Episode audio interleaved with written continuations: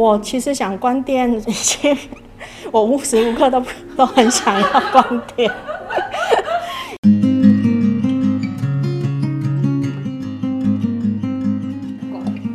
对，就发现它不是太大声就是太小声，但为什么我的音波会这样？对，我们的丽佳妹妹又开始拖了？我们的丽佳妹妹又开始拖了。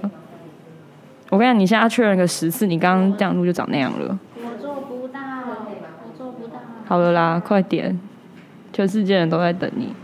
我们的我们的丽佳妹妹，她已经测试了麦克风至少八次，然后她依然不愿意放弃。快点！大家好，我们是独立书店不读书，我是丽佳。我是顺文，那我们今天来到在桃园南坎的南坎小书店，我们请南坎小书店的负责人和我们一起来一场对谈。那可以请您打声招呼。哦，大家好，我是夏玲。这是我第一次来南坎，这也是我第一次来南看，嗯哦我第一次来第一次来，第一次来第一次来就是为了要来这间书店，让我们第一次来到这个地方，嗯而且它是一间比较社区型的书店，然后就想说，呃，住在这附近的人，就对他们来讲，这算是一个常常来到的一个生活据点嘛，就一个代表性的地方。因为住在南坎的人，很多人都是从外地来的。很多人，譬如说我们一下高速公路，我们通常就是会对南坎的第一个印象就是南坎交流道，对不对？嗯就从到到如果要去台北或者是要南下的话，第一个一定会经过的就是，对，就是长荣航空，就是这个航空公司，或者是要去机场的话。就一定会经过这这个交流道，对，有时候塞车的时候就只好走省走这个省道嘛，然后走那个平面道路去南坎，所以大概一般人对南坎的印象大概是这样一。个路过的概念，对，然后再加上这这十几年来，就是南坎的房，就是南就是台北的房价太贵，然后呢，就渐渐渐渐有一些年轻人，他们为了居呃希望居住品质会更好，譬如说我可能在台北只能租一个十几二十平的房子，但是为了小孩的教育，为了成长的生活空间，他们可能就是会搬来选择搬来南坎住。对，那可能他们就可以住稍微好一点、空间比较大的地方。所以南坎这个地方呢，就渐渐渐渐的就变得来了很多的外地人，嘿，对，就是比比原来的本地人来讲话更多。那像我自己也就是从外地来的，就是本身并不是这里的人，对。然后后来就是因为我现在在这边，在这个地区工作，除了航空公司跟机场的从业人员之外，其实还有很多就是科技业在这边。嘿，像 Costco 啊，还有一些什么物流业啊什么的，都是在这边，所以这里创造很多工作机会。所以因为有工作机会，所以就让呃人们来这边住的几率就又更大。对，所以等于就是说，南坎算是一个新兴的一个呃轻移民啊，岛内轻移民的一个地方，这样子正。在发展阶段，对对对已经快臻于成熟了。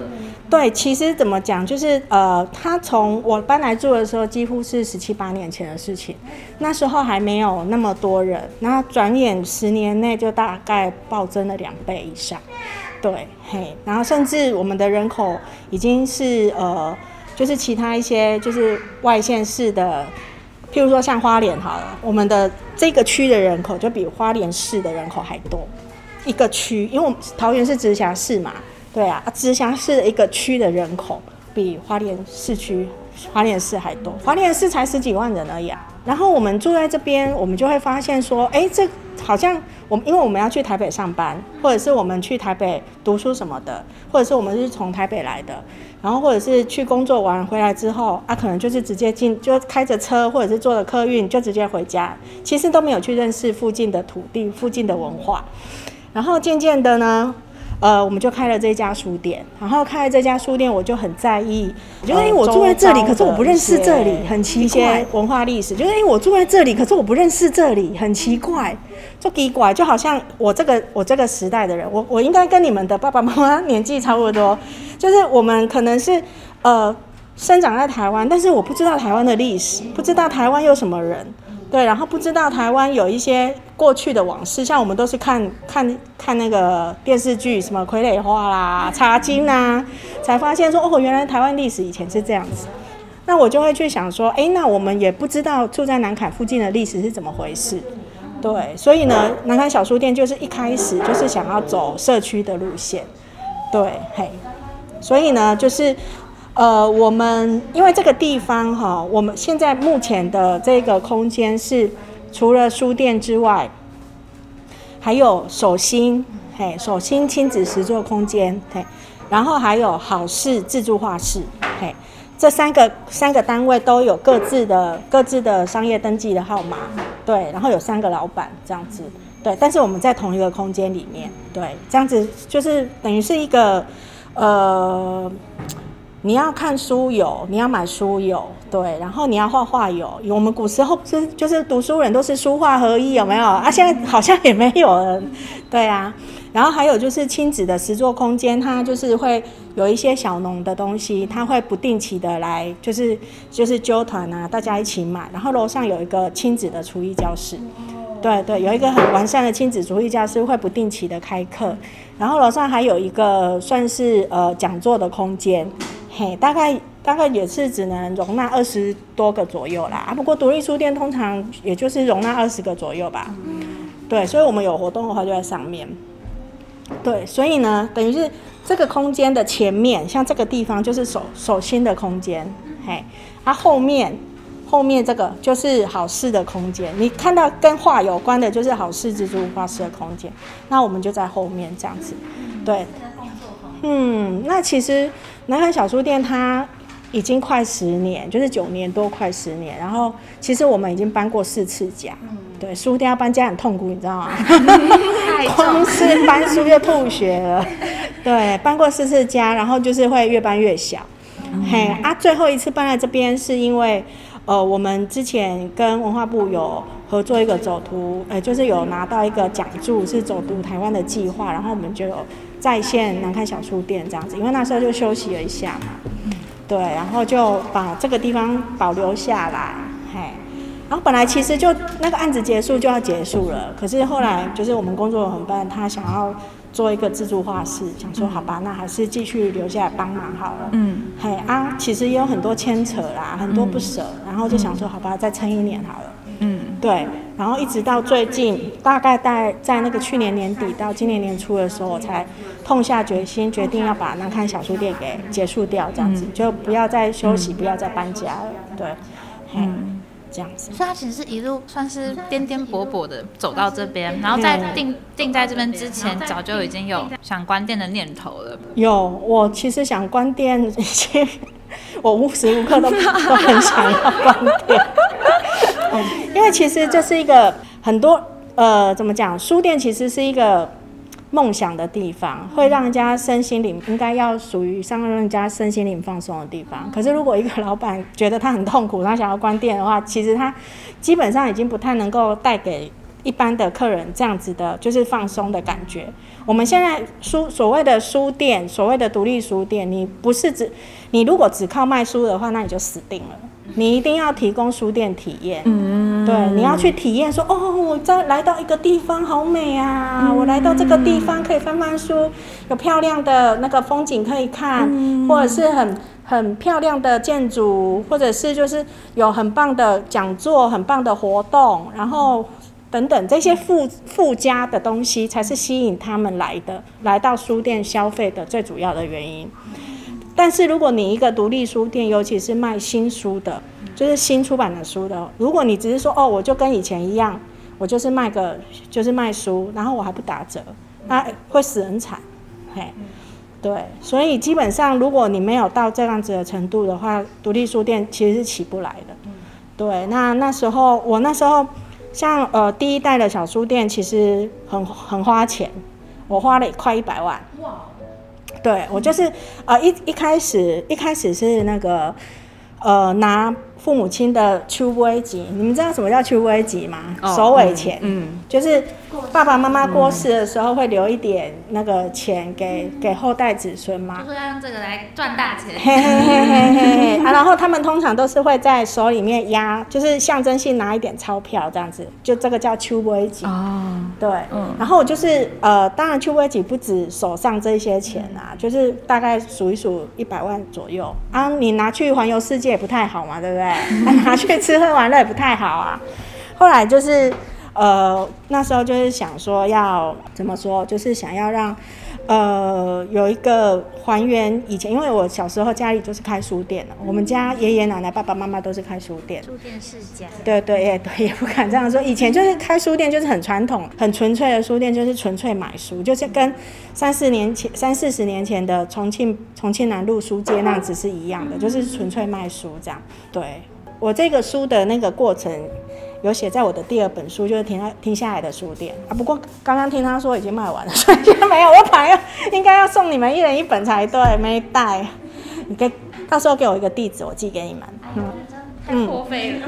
不会，没关系，反正有库存啊。没有，不是，不是，就是作者出版社会给作者一些公关书啊，因为每一个每一版都会给给一些啊，因为已经出了第二版了，所以就是家里还剩很多这样。对，所以可以拿来送你们，没关系。你们来一趟辛也辛苦。嗯，不会不会，嗯，很快乐。我觉得这故事开书店这整个历程其实很感动哎，就是包括有点像是继承家族的一个事业。那时候其实没想那么多，就是想说，因为呃，我父母亲过世，然后然后爷爷奶奶过世，其实还蛮一一连串的，就一个一个带一个，一个带一个这样子，然后就会常常会想到一些生死的问题。然后就想说，那开个书店来纪念他们，这样对。然后就把呃记忆中的那个书店的样子把它还，不是不是说全部还原，就是一半，哎，就是部分啦。对。然后至于刚好就是搭上了这一波独立书店的热潮，以前我根本就不知道什么叫独立书店，好不好？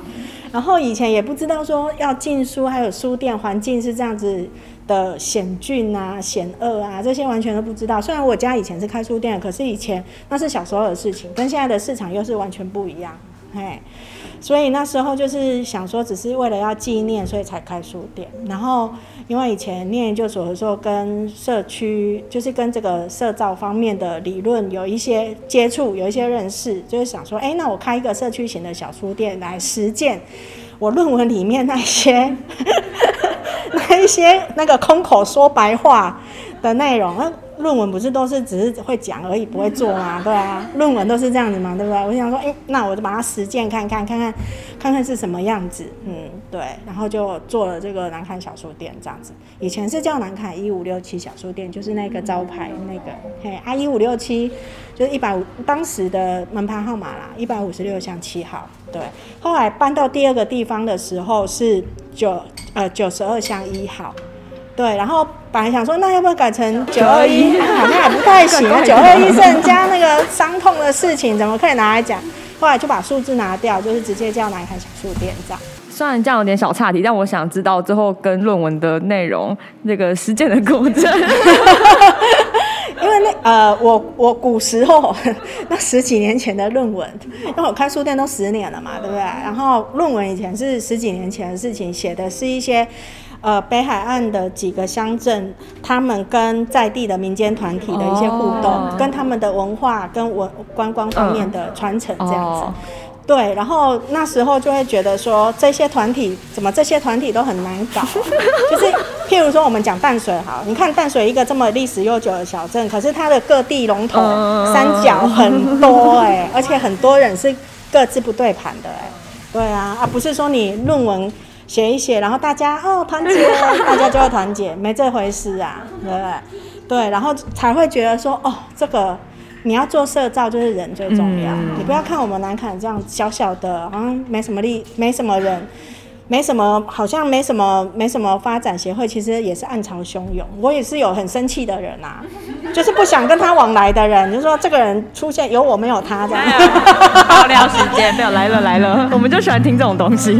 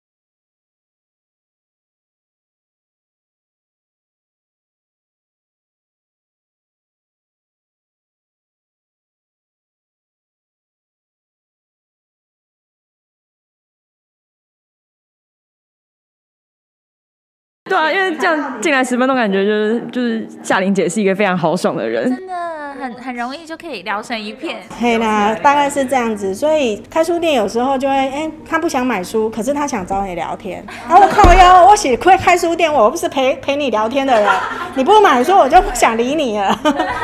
对啊，就是这样子，对啊，所以就是，但是很多人家他们不知道，开独立书店其实是很困难一件事情。我们进一本书，我的成本，我光是书的成本就七折了，我都还没有算到一些以前还要算税的事情，有的没的。啊，你看现在网络书店动不动就是六六折、七五折，我们拿什么跟人家拼？对不对？拿饮料吗？可是我要开饮料的话，我就去开咖啡店就好啦，对不对？哎呀，就是这样子。所以这个独立书店。像怎么说，很多书店哈，特别是一些比较走观光形态的书店，他们可能就是百分之八十九十以上都是餐饮是大众。你不要说哪一间了，你就光是看鸟屋就好了。鸟屋那个日本来的那一间，他自己老板也自己都说了啊，他其实多少比例多少比例都是餐饮，书只有四分之一而已。整个改个改了一个书店的形态，它好像就是让我们的想象变得说，就是我记得鸟屋他们打出来的理念是生活提案所，可能变得书店变成一个很小的一部分，你生活的一个小小的部分，但他们真的要建立的是一个大型百货。对，那其实走的跟成品路线有什么差别？可是他是日本来的，对啊，成品现在也有成品生活啊，对不对？对啊，啊，但是你如果只是开吃的，没有书店这一块，他他就会觉得你漏掉。而且台湾人就很奇怪，喜欢在书店里面吃吃喝喝，没有的话就奇怪，对不对？喜欢吃吃，但但是不会买书，想跟老板娘聊天。所以啊，你看你们也看了很多书店的，书店卖什么有卖什么都不奇怪，对不对？对啊对啊，哪天就跟你说书店顺便卖宝宝单的也会有。哎，不要说没有，真的哦。书店就是早该这样子嘛，你书书店就是该早该这样，书就是留一个尾巴，就像成品或鸟屋这样子，它就是有一个核心价值那边，那个核心价值就是书，对，但是不靠这个书来赚钱，书的盈余可能就是只是拿来做行销费用，对，你书的盈余，你书的盈余换换算成那个成本，你可能连一个工读生的钱都付不出来，哎。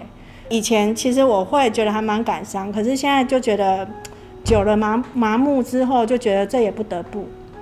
而且书店必须一定要有，一定要有业外的的收入才行。你如果说不要有业外的收收入，那唯一一条路就是你走二手书的路线，而且你的二手书的来源一定要充，就是充裕。譬如说像茉莉二手书店，它有很大的仓库，所以呢，它它的书很多。茉莉它的那个收书价啊什么的，如果你们去卖过书的话，也知道其实它它会比新书的利润要好一点。嗯，对。但是除了二手书店之外，大概就没有其他的新书店可以抵挡得了，必须要去要有业外收入的这个可能性，要不然会死人惨。你看现在 就死人惨，这个也要剪掉。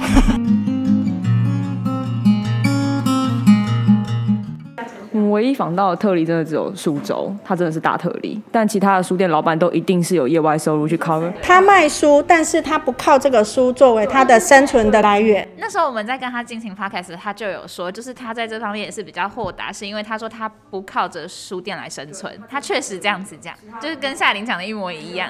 我也不靠书店生存，我要是靠书店生存，我就死定了、啊，对吧？对，但是必须要靠卖书的的书店的那一些老板，他们就会很辛苦。譬如说像情根语读好了，他就是他虽然也卖书，但是他的餐饮也占了很重要的一部分。对，而且他有美丽的那个风景啊，田园风光什么的，对，算是桃园的网红书店之一啦，嘿嘿。其实我觉得还蛮有趣的，就是这样一路采访下来，我觉得算是夏琳，算是我印象很深刻的部分是说，对于这件事情靠书生存不下去这件事情，虽然你说之前也有一些悲伤，但现在调试过后，真的非常的豁达耶，就是会整个就会觉得本来就是这样子，就是很能跟着上这个变化，不会觉得说我们一定要怎么样。让我倚老卖老一下，我好歹也是十年的前辈。对啊，那个什么，我偶尔会在自己的 FB，就是不是在书店的，会写一些跟书店经营相关的东西。像我记得我第一次的 shock，就是对于这个书业这些的的那种冲击，是在某 N 年前，很久以前了，好几年前，好多年前。然后呢，有一本书，它上面它也是什么什么书店这样子。然后呢，我就觉得哦，这本书太棒了，我一定要介绍给大家，巴拉巴拉啦。然后等那时候还没有什么友善书业合作社，就是没有这种，就是呃独立书店的经销商这样子。然后我要我要去拿这本书，然后呢，我就联络上出版社，他跟我说七五折买断，我就很生气呀。我那时候好生气哦，我气死了，我还把它写在我的第一本书里面，但是我没有我没有提到那个出版社的名字啊，对。我就说，我我我就说我也是在帮忙宣传，然后帮忙卖这本书，然后你七五折要跟我买断，我就觉得这样子很很不厚道，很不道地啊，对不对？对，很很奇怪，你看那个网络书店都在七九折，你好意思卖我七五折，对不对啊？因为以前独立书店大家还看不到它的宣传效果，就是他不知道独立书店它有一些。因为像现在出版社如果找独立书店合作的话，他就是当然要看在你的宣传效果，他才会跟你合作嘛，对不对？但是卖书还是要靠网络书店，因为网络书店才是大笔大笔的看到书的进进出出的那个数字。但是独立书店再怎么厉害，也不过就是一间单店的营业额而已。像很多很多年前有另外一个出版社跟我讲说，呃，他们家的出版集团的书才卖了，就是一共有四十几本这样。就是有一个有一个连锁书店，然后一个月月结之后四十几本，我就说哦，我就说这个书店它分店应该有几十间吧？它有几十间啊？按你说的四十几本是一间店吗？他说没有，他说是全部集团的一间书店只有四十几本，而且那一个出版集它是集团哦，出版集团在那一家连锁的实体书店里面一，然后一个月只有四十几本的量。太少了我真的吓到了，我就说哈，我也有四十几本，而且我是单店啊，所以他就说，他就那个出版社就跟我说，所以他觉得南海小书店是很厉害的独立书店，因为我们会卖这样。那我们其实也不能说我们会卖啦，我觉得呃，这种社区型的书店，还有就是这种所谓的我刚讲的书店，其实很多都是靠的是顾客的忠诚度。嗯，像前两天。我不知道你们有没有看到卢建章，卢建章在他的 FB 上面发了这一篇，然后我看一看就觉得好感动啊，对啊，嗯，我就觉得好感动。前几天发的，然后我就说啊，我为什么会几好几年前就想要收掉这间书店，收不掉的原因，就是因为这样子的客人太多。就是收不掉，最舍不得的地方就是那些一直支持的。对对对对对，也有一些是从一开始，所以书店从第一年开始就跟着我们的，就认识十年了。可能已经呃十年前你们是高中生嘛，更小对不对？小学生对不对？对，小学生有这样子的，然后有那个还在报的，然后还有那个高中生现在已经已经那个就就是出社会了，然后也有就是呃上个月才生了一个小孩。然后呢，七八八九年前，七八年前，他在我们书店里面上一些说故事的培训课课学员，因为有时候我会，就是如果拿到政府的预算，我会开一些课程，然后培养新兵呐，嘿，对，培养新兵来一起来办活动，培养徒弟这样子，对，对，然后这些哎生小孩了，或者是长大了，或者是怎么样了，对，也有人过世了，对，也有过世的的客人也有，对，然后这些人就是。会让我觉得很舍不得，就觉得他们跟他们这么支持书店，然后我就嗨，这也是啊，其中一个。正好谈到。对啊，就是这样子，就是因为常客太就是这么暖心，然后就会让让自己觉得说，哎，我是不是应该再撑一下，再撑一下，再撑一下？啊，不知不觉就撑了快十年。但是因为最后，呃，我在。结束营业的的那个公告上面，我写到说，因为疫情的关系，然后因为输液环境的关系，然后这两这两件事情导致渐渐热情就是渐渐的没有了，对，所以就等于是没办法啦，对，而且而且呃有有死掉的，也会有出生的啊。像我们四月十三十号要结束的时候，台北又一间新的要开了，它它开幕的日期正好是四月三十号。就它它好像凤凰那种感觉，就有人就是变成灰烬，可是有浴火重生那种感觉。哦，对对对，就是有新的也会有旧，有旧的就会有新的。对，有人死掉也有人出生啊。对啊，就人生就是这样子嘛。嗯，对，所以就而且就像我呃我的上一本书一样，就是呃书店停，我有里面有一句 slogan 啊，就是呃书店虽然停下来了，但是他会用其他的形式再继续下去，这样子。对，嘿啊，至于我要怎么样继续下去，我很栽，不要问我，还没想好吗？还没想，我现在。我现在就是先把书店的结束把它先处理好，然后我现在写第三本书，写完呃已经写完了，但是还在修，然后呃修完之后再说，大大概就是下半年以后的事情。哦，那书已经写完了啦。那有什么特别想要挑战的吗？我不知道老板们如果今天开一间店，是不是很多时间其实还要留在这个附近？对对对，我还是住在这里啊，然后我还是会跟手心团购他的小农产品，对啊，团购不结束的。对啊，然后如果譬如说，嗯，譬如说好事这边，好事这边有什么事情的话，也可能也会帮忙，但是书店我就是会把它结束掉。其实，其实最近这一些日子，我已经拒绝很多了，之后你们没有拒绝掉，啊，因为那时候好感动，因为你们那时候把你们骗去花莲啊，然后没又没去啊，他就觉得这样子叫你们不要来，好像也怪怪的。后来想说还是来一下好了，要不然其实我已经就是拒绝很多人，然后就懒得再讲。哎，独家独家真的独家。为什么老板娘不打算跟其他媒体或者是？我觉得我如果要分享的话，我可能就是写在 FB 上面。嘿，啊，我像我现在就是在倒数了嘛，对不对？然后我会，我现在在写大事记嘛，就是把它分成五篇小书店的大事记，然后就是呃每隔两三天就写一篇，写一篇这样子，回忆一下这样。所以前几天开始写第一篇，就是二。二二零一二年筹备的的时候，然后一直到第一年，啊，那个感触就很深啊。然后常客人们就会留言嘛，你们如果有点进去可以看，很多人留言，对，然后就会看一看，就觉得啊，人生。我觉得这很感动哎，相较起可能分享给像我们来采访的人，就比较像是跟自己对话，然后书写，然后跟常客就是留下最后的一个联系。对，等于是自己把自己总整理一下，好像呃。这十年到底做了什么事情？因为像就是我每一篇贴文的那个大事记，每一年我只写五点而已嘛。然后有一其中一点，我可能就是写说，哎，我办了什么活动？我办了可能办了四十场讲座，然后办了什么什么几次市集，然后几次的什么体验什么的啊，那个都是两三行就写完了。然后你就会觉得说啊。这么简单的一句话，我可能花了整年度的心血做了这么多。吴明义来了，然后小野来了，刘克香来了，然后我可能连他们的名字可能都提不到，但是我做了，就是我我只能写两三行去代表那一年我们做过了什么事情，就会觉得说，就是像那个孟克那样子吧。对啊，对啊，很多就必须省略啦，但是。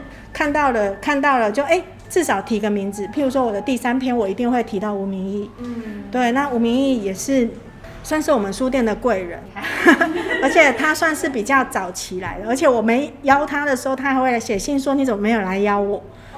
嗯，因为我以为他是一个可能不太，反而不太受邀的人。他不太受邀，没错，没错。很厉害哦。他没错，但是他如果答应了，或者是他你写信给他，他会回你。他就是会去想着说要把这件事他答应过的事情给履行下来。像去年我出了那本书，他还主动写信来给我说：“哎，他看了我的书，他觉得很棒，叫我加油。”对啊，我就觉得他很喜欢这个地方，他很喜欢这个地方。我不知道，我就觉得，哎，老师你是八面玲珑的狼修，但是我不敢绝对不是，我不敢跟他讲。但是有时候就是会。譬如说，像我先生很喜欢看他的书，然后他书里面有提到泡面，我还故意会写信，因为算已经算朋友了嘛。我说：“哎，老师，那个我听我老公说，那个某一本书里面有提到泡面，请问你是吃哪一家？” 他们就真的会回你哦。可以去 get 吴明义同款。了解一下他吃哪一家泡面。对，然后后来我先生就说，你干嘛拿这种事情？因为那个人，我就说，我就跟你说，我还会去问啊。粉丝崩溃。让我的偶像知道，我就会问这种问题。笑死！我都常常说我不靠书店，不靠书店吃饭啊，对啊。但是他必要的人事支出，他必要的水电房租，那都是钱啊。嗯，就还是，而且还是有一个责任的感觉。对，因为做了做了，大概做到第三、第四年之后，就开始觉得有一种社会责任，不是说我想开就要开，我想关就关。嗯，但是一直背负的这个责任，其实也蛮，因为我是一个可能会呃怎么讲，比较新，就是老人家的讲法的是高高超环一种哎嘿，高超环，常常庸人自扰那一种的，杞人忧天那一种的，嘿，然后或者是呃想事情都会想的比较负面的那一种，所以这个对我来讲也是一个压力。嗯，所以我常常会拉肚子啊，我把自己弄到压力很大这样子。对对对，其实有时候就是好胜心呐。譬如说，像像我就会觉得说，像我我们快要再没几天我们就要结束了，那我还在卖，我还在卖两个作家的签名书，然后卖得很好，我就觉得很开心。然后我就觉得说，哎，我不是因为我要我要我不是因为我生意不好才下台一鞠躬的。我是因为觉得刚刚讲的那十二个字，什么疫情，怎么怎么那些，所以才决定要下台一局。谨慎的选择。我觉得很有趣的是，就是 表面上其实是经营的，就表面上我们看到的可能是光鲜亮丽，而且像之前的几间还可以开到二店，或者是在那种三十几平还有很多沙龙讲座，这其实是一个很成功的一间书店的样子。但是背后就是藏了很多的辛酸无奈，就是因为是一种辛苦的感觉，而且也一一定要去写那些案子。因为开书店就是你一定要把光鲜亮丽的那一面、美好的那一面面呈现给呈呈现给读者、消费者，人家才会想要来嘛。可是如果你一天到晚在抱怨，然后一天到晚在显示我压力有多大，我就不想来了啊。要是我的话，我就不想来了啊。我就会说那是你自己的压力，我自己已经够多压力了，我没有必要为了你的梦想去成就你的梦想等等。我觉得是创立了一个典范。我觉得很好笑。对啊，你再说哪一句？你再说哪一句？就是说，就是苦大仇深呐。也讲能不能剪掉？对，要剪掉。这边真的就是就是创造一个典范，就是说不是因为做不下去、生意不好什么的才把它收起来，真的就是一个选择，考虑很多层面之后的选择。因为确实很多前阵子也就是一直陆续以来都有很多独立书店都关了，然后就是可能会给人那种苦大仇深的感觉，有一种悲情感。不要再讲。有些人就会觉得说，啊，少了一间书店好可惜。但是我就会说，少一间书店不苦不可惜，因为后面还是会有新的书店来，而且新的书店会更有有更好的创意，也不一定，对不对？本来本来人生就是来来去去的嘛。譬如说你们三个现在很很好，可是搞不好过三五年之后变仇人，不一定。走出走出去会开始吵架，一个要吃拉面就不要吃拉面。对呀对呀对呀，就是这样子啊。所以就是。人生来来去去要尽量看淡，不然的话会常常会受伤。就是感情太深就容易受伤。而且感觉就是开不开书店其实就是一个选择，就是你你选择想要走入人生下一个阶段，就就只是这样。因为很多人开书店可能真的就是抱持着一个美好的梦想，但是像嗯像我这个讯息公布出来之后，有很多人跟我接头说他想要接手，嗯但是呢我后来就是写了一大篇。说你要接手的话，你要什么什么什么什么心理准备，嘿，然后后来全部的人都放弃。呼吁大家，我还花了两天的时间快逃，写一堆，有没有？对啊，就快逃这样子。而而且我写一堆哦，我是说我几乎是，如果你愿意接受这个的话，我会。呃，一把手的这样子，手把手的全部教你，对，然后我其实也不会跟你要要什么权利金，我全部都会把它变成书还给你，对，等于是免费送给他的意思哦，对哦，然后但是我就写了一大堆说，哦，你要注意这个这个这个，你可能要花花多少钱，怎样怎样，全部的人都就都放弃。所以这代表其实很多人真的是很很多看不见的那个，就是梦想，因为因为所有因为所有的书店都很成功的去示范了拥有一间书店，拥有在一个书的环境里面是多么的美好的一件事情。对，那这样子表示他大家的行销都做得好嘛？对啊，是不是？嗯，哎呀，那但是行这些背后，如果你要进到这个圈子的话，你的背后。你可能领不到，你可能领不到那个外那个啊那个义工的薪水哦，你可能连义工的薪水的那个量都没有哦，那你可能要二十四小时都在做这件事情哦，你可能要有金流的周转哦，然后你可能要担心，如果疫情又要来的时候，你的店空空的时候怎么办哦？对啊，很多很多事情你都要去。担心的，对这些事情不讲不知道，讲了就害怕。我觉得，我觉得我们也是跑，因为我们跑就是一些书店，然后真的去访了之后，就是有大家很多人问我们说，那你们之后有打算要开书店吗？我们觉得，呃，老板们很厉害，我们可能做不到哦。呃，我这里的就是来帮忙的一些电工们，其实大家都是喜欢看书的人。然后呢，嗯，像有一个他后来他后来已经搬回去。呃，屏东了。他那时候真的很想开书店，然后我就说你就来，因为那时候他在机场上班，附近上班。我说你就假日的时候有空来帮忙这样子。然后他这样子长时间看下来，他也再也不敢讲这句话。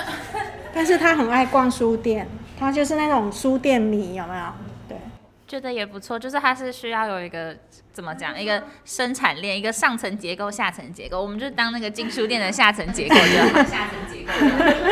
对啊，因为怎么说，我觉得我卖书也算厉害了，就是不是那种，不是那种好像都卖不出去。像我有一个还蛮骄傲的事情，就是我的退书率很低。哦，嗯，嘿，我的退书率几乎是在一两趴而已。哇，我几乎不退书的。别的店是会几十趴。真的？嗯，哦，这我这个也我也是不知道。对，所谓的退书率就是我今天进了一百本书，然后我下个月退回八十本书。独立书店你还是有退出的状况。可以，可以，当然要退出啊。就是呃，友善书业合作社跟其他的经销商一样，就是你进书你要付钱，退书你可以扣钱，这样子。但是问题是你如果退出率太高的话，一般经销商就不理你了啊，对不对？你你一进一退差不多，我赚什么？这就是为什么当初还没有友善合作社的时候，经销商不愿意跟这些小书店们合作的原因，没有赚头啊。你今天。你今天买进了一百本书，然后下个月给我给我退退九十本，然后书都坏掉了，增加我的那个那个，哎，损毁率。回头书。对，因为退出退回去的书就是变回头书了，他也不能再进给人家了。对对，哎，啊，因为我自己是觉得说，我不想要给友善合作社带来太多困扰，因为退书多的话。合作社对于他的更上游的经销商跟出版社也很难交代，说啊，你们也就是生意都不好啊，生意不好退那么多书，增加我的损失啊，等等等等，对啊，所以我就也很少很少去退书，对，然后有一些我真心想要推的书，就是想要想要强推的书的话，就会卖得很好，譬如说。最近的宋尚伟的书，还有吉米的书，我我通常都是都是都还蛮厉害的，对不对？我相信应该没有任何一家书店比我多书了，就是进进书的量，而且这个都是买断的。对，譬如说像，因为吉米他人很好，他就是每年大家都会出一本到两本他的书，然后他都会跟友善友善合作社合作，就是说我签名，我签名书就算了，我还愿意帮你们的。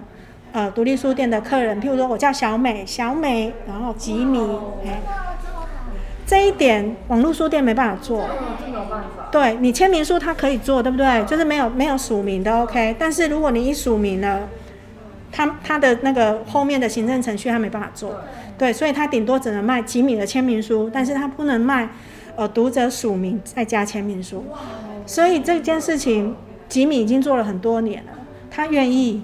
他就是愿意这样子。我从来不知道这件事情。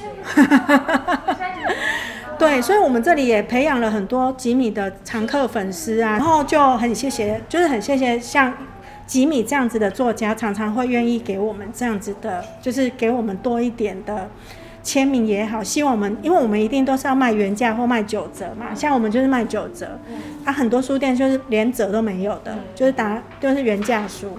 那你一定要有签名或者是一些附带的价值，他才会愿意买嘛。如果你很 care 那个折扣的话，对啊。